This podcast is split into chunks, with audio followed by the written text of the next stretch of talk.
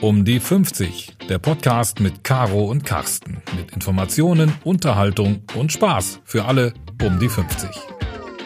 Heute Business und New Work. Los geht's. Herzlich willkommen zu einer neuen Folge unseres Podcasts. Heute geht es um das Thema Rhetorik. Ich sitze heute bei Nerissa Rothat und mit der Frage, wer braucht denn jetzt noch Rhetorik? Also mal ganz ehrlich, ich bin jetzt um die 50, ich rede seit über 50 Jahren und jetzt kommt Nerissa um die Ecke und will mir das Sprechen beibringen. ähm, da bin ich jetzt echt mal gespannt. Nerissa, kurz Nessie, hat eine wirklich spannende Vita. Sie ist diplomierte Orchestermusikerin, sie spielt Horn, sie ist zertifizierte Kulturmanagerin, sie ist Trainerin, Train the Trainer, sie ist Supervisorin und System- lösungsorientierte Beraterin und vor allen Dingen ist sie auch Podcasterin. Bei ihr und mir ist es so wie mit Carsten und mir, wir sind uns auf allen möglichen Veranstaltungen immer wieder begegnet und haben aber irgendwie nie so richtig miteinander gesprochen. Das haben wir jetzt nachgeholt und genau deshalb ist jetzt auch dieser Podcast entstanden. Und ich will von Nessie wirklich wissen, wer braucht denn jetzt Rhetorik? Nessie, Du bietest Stimmtraining an, Kommunikationstraining an, Konflikttraining, Bewerbungstraining. Und wer sind die Menschen, die das bei dir buchen? Sind das Menschen in unserem Alter? Und erzähl einfach. Wunderbar. Vielen, vielen Dank, liebe Caro. Vielen, vielen Dank, dass ich hier sein darf. Freue ich mich sehr. Ja, gerade Menschen in unserem Alter wollen in Qualifizierungsprogrammen in der Verwaltung oder im öffentlichen Dienst ja die nächste Karrierestufe erreichen. Jahrelang sind das bereits Fachleute, versierte Sachbearbeiter, Polizisten, Finanzamtsangestellte mit absolut klaren fachspezifischen Kenntnissen. Und die dürfen dann auf einmal in Leitungsfunktion gehen und Menschen führen. Da habe ich was ganz Schönes gefunden von, in einem Artikel von Vera Harms und zwar aus dem Magazin Absatzwirtschaft. 93 Prozent der befragten Mitarbeiter wünschen sich eine vertrauensvolle Beziehung zur zum Vorgesetzten. Diese Studie führte Hayes und Reingold durch. Die Frage, der Zukunft wird also sein, haben wir, die wir hier gemeinsam arbeiten, ein gemeinsames Ziel, eine gemeinsame Motivation. Die ideale Führungskraft sucht also den Dialog, reagiert flexibel, ist nahbar, arbeitet gemeinsame Ziele und Sinnhaftigkeit daraus und ist eben als Mensch sichtbar. Und das nenne ich Integrität, denn daran arbeite ich dann vor allen Dingen mit meinen Klienten, den angehenden Führungskräften oder eben auch den Führungskräften, die bereits auch Konflikte ähm, schon durchlebt haben oder gerade durchleben. Ja. Das betrifft aber jetzt ja nicht nur Menschen in der Verwaltung, sondern ich gehe mal davon aus, auch in der Wirtschaft, also sprich in, in jedem normalen Unternehmen, wo es darum geht, die nächste höhere Stufe ja. einzusteigen. Na klar. In Konzernen und äh, weil du halt gerade jetzt äh, auf das Thema Verwaltung gerade eingegangen bist. Richtig. Aber im Prinzip betrifft das eigentlich jeden Menschen, der ja. den nächsten Karriereschritt vor sich hat. Ganz genau. Und gerade weil du sagst äh, Konzern, also gerade letztens habe ich erst wieder tatsächlich ein Bewerbungstraining mit jemandem von einem großen Konzern gemacht in eine sehr interessante Stelle. Tatsächlich ist, geht es darum, man arbeitet den ganzen Tag, das ganze Arbeitsleben, den Alltag sehr klar, kommuniziert sehr klar und auf einmal wird man in diese Prüfungssituation geworfen und muss und dann auch vielleicht sogar noch ähm, digital, also muss dann im Zoom-Call gut rüberkommen und muss seine Stärken verkaufen und muss sich anpreisen. Gerade die bescheidenen, die, die freundlichen Menschen, die sagen, ich will das nicht. Und ich sage, doch, sie wollen das. Und dann übt man dreimal und dann sind die total fit. Was meint denn jetzt eigentlich auch rhetorisch? Ja, wenn wir mal sagen Rhetoriktrainer, was ist das eigentlich? Rhetorik ist eigentlich nur die Kommunikationsfähigkeit des Menschen in jedweder Form. Mündlich, schriftlich, analog, digital. Wer also seine Botschaften klar kommuniziert, punktet.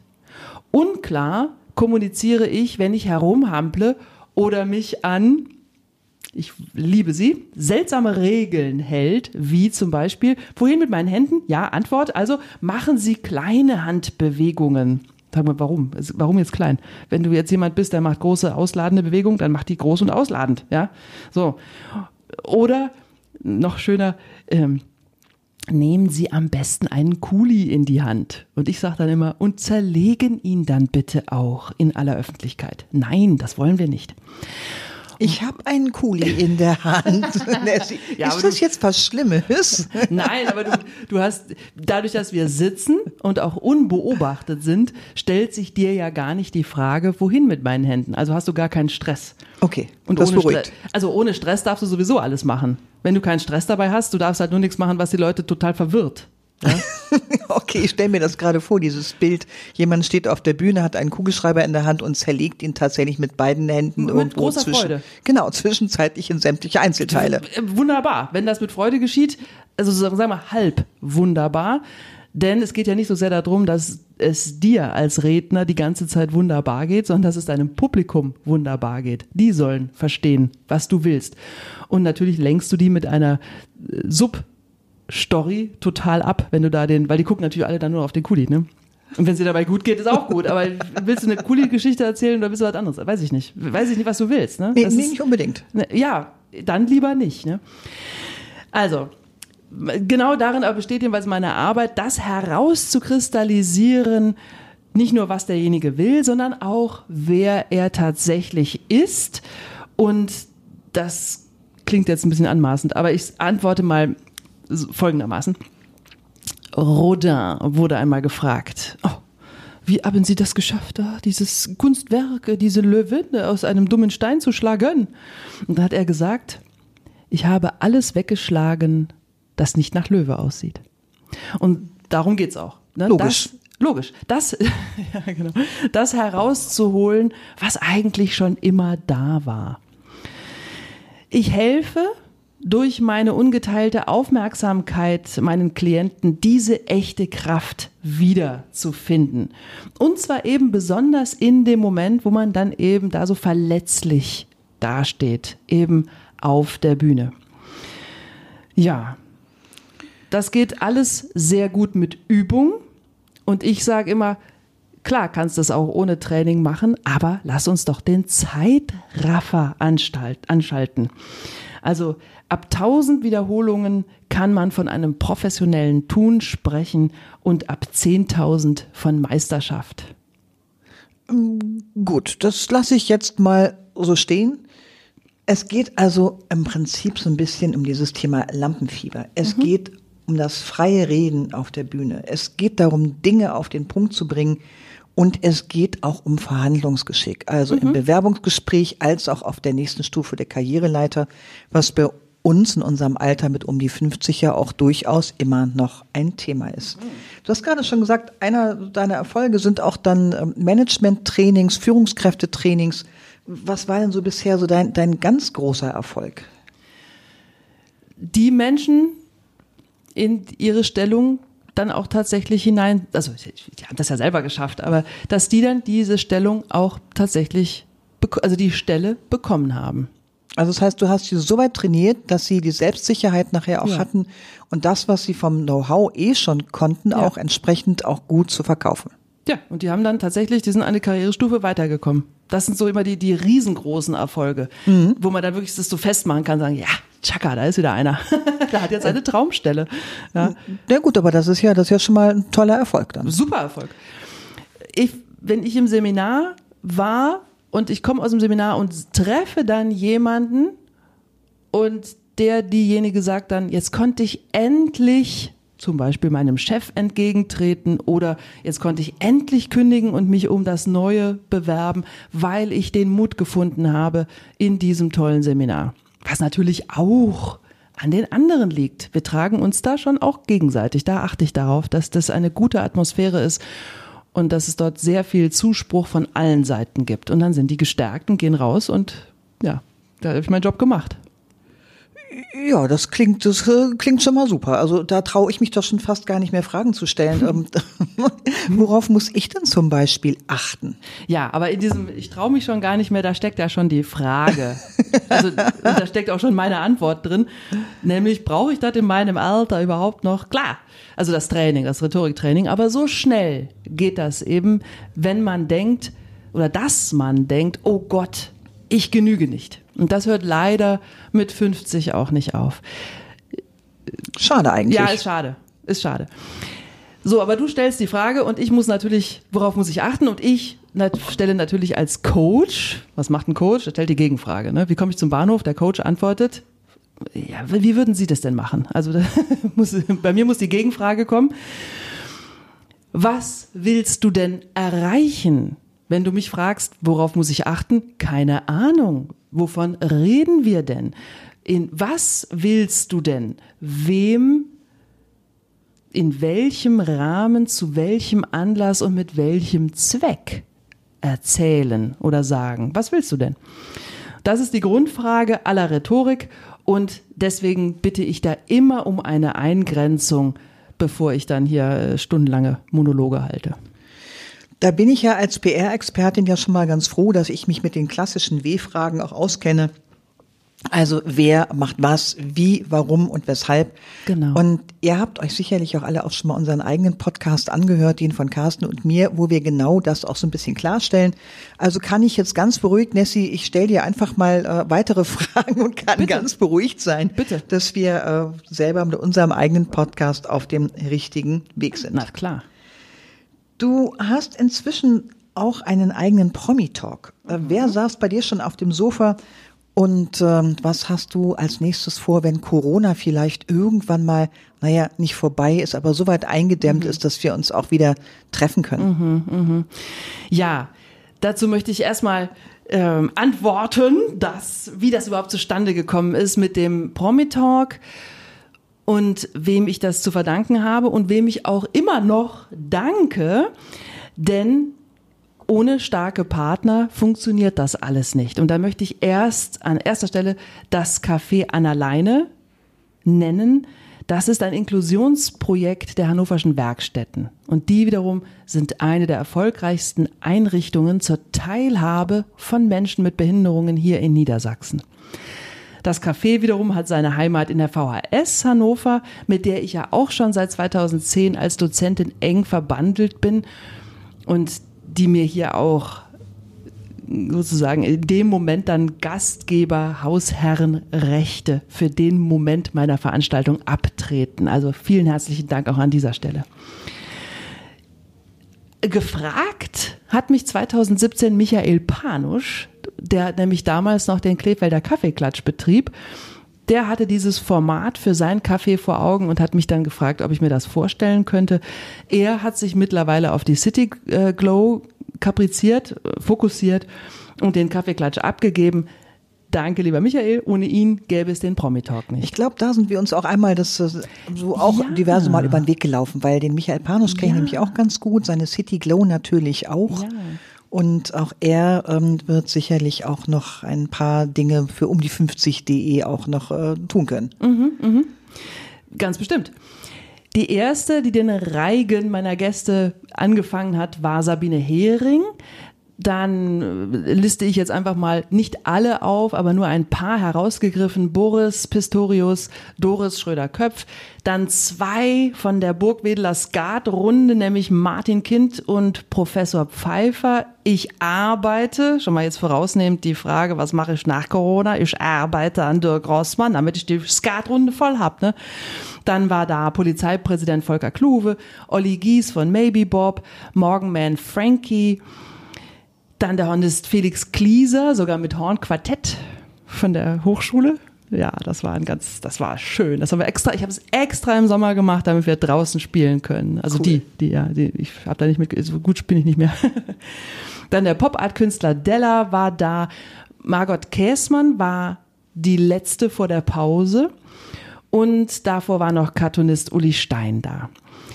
Wir sammeln bei jeder Veranstaltung äh, Geld für ein Herzensprojekt des jeweiligen Gastes und dank der wunderbaren Zeichnungen von Architekt und Stadtzeichner Malte Wulff, vielen Dank an dieser Stelle, lieber Malte, sind diese Spendenbeträge dann auch am Abend, muss man sagen, enorm gestiegen, weil er verkauft dann diese herrlichen, süßen kleinen Pod, äh, Podcast, also Postkarten ähm, als kleine Erinnerung.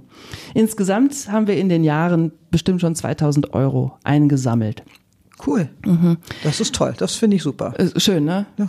Ja, Gutes Vorbild. Mehr davon. Ja, danke. ja, wie gesagt, Dirk Rossmann, daran arbeite ich, aber Worauf freue ich mich nach Corona noch? Auf endlich wieder Event-Moderation. Ich habe nämlich leider ganz viele Absagen bekommen. Eben, na, wir stellen jetzt doch um, machen es ganz ohne, wenn, nicht nur wegen digital, da könnte ich ja auch noch, aber nein, wir lassen es auch ausfallen. Das ist alles nicht schön. Und ich freue mich natürlich auf die siebte Bruckner mit dem Managerorchester. Da darf ich nämlich Wagner-Tube spielen. Wow, das klingt total spannend. Jetzt hast du ja aber auch die Corona-Zeit genutzt. Ähm, du hast inzwischen über 30 Podcasts mit dem wunderschönen Titel Ich flüster dir was. Nessie, warum flüstern? Und worum geht es in deinen Podcasts? Also es geht um Stimme, es geht um Sprechen, darum, dass man ganz bestimmt mal nicht flüstert. Aber ich bin ja Opernsoufflöse gewesen, zehn Jahre. Und Soufflöse heißt im Französischen flüstern. Und dass man das natürlich nicht macht, ist ja klar. Das habe ich jetzt nicht verstanden. Genau. Das verstehen die Sänger auf der Bühne dann auch nicht mehr. ich hoffe, ihr habt jetzt gerade ein bisschen was verstanden. Ja, ganz bestimmt, wenn man nah genug rangeht. In dem Podcast geht es ganz stark darum, Hilfestellungen zu geben und Interviews zu führen mit Menschen, die uns auch dabei weiterhelfen, nämlich wie funktioniert unsere Stimme, wie funktioniert die Atmung und wie funktioniert das beides noch unter Stress. Ich denke gerne vernetzt und deswegen beziehe ich auch gerne Themen wie Gehirnfunktionsweise, Stichwort Blackout und Gedächtnis ein oder auch die Funktionsweise der inneren Organe. Jetzt sagst du, was hat denn jetzt mit dem Sprechen zu tun? Ja, kannst du die Folge hören von Marion Sindern. Das ist meine wunderbare Osteopathin. Und die spricht dann über den Stress, den du dann bekommst auf der Bühne, wenn du nämlich nicht mehr tief atmen kannst, weil du was Falsches gegessen hast am Abend.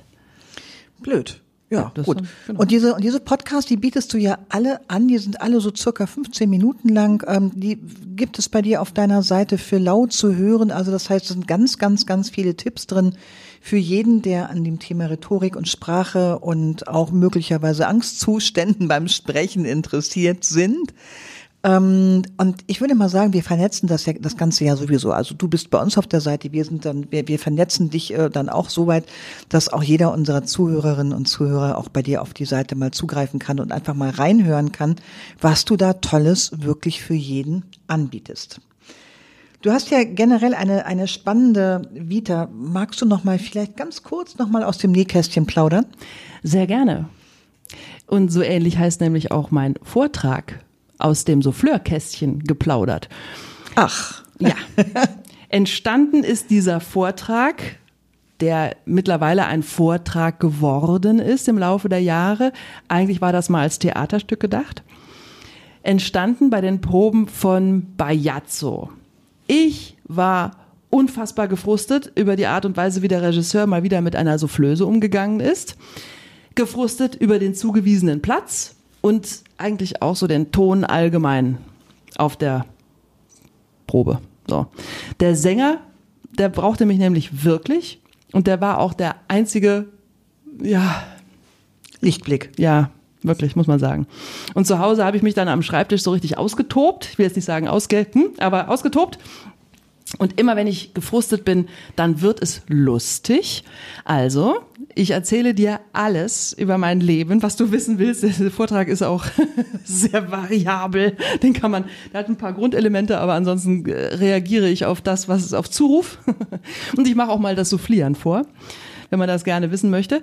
Also buch mich einfach im Rahmen einer Vereinsfeier oder einer Lesung zum Beispiel mit opernaffinen Freunden.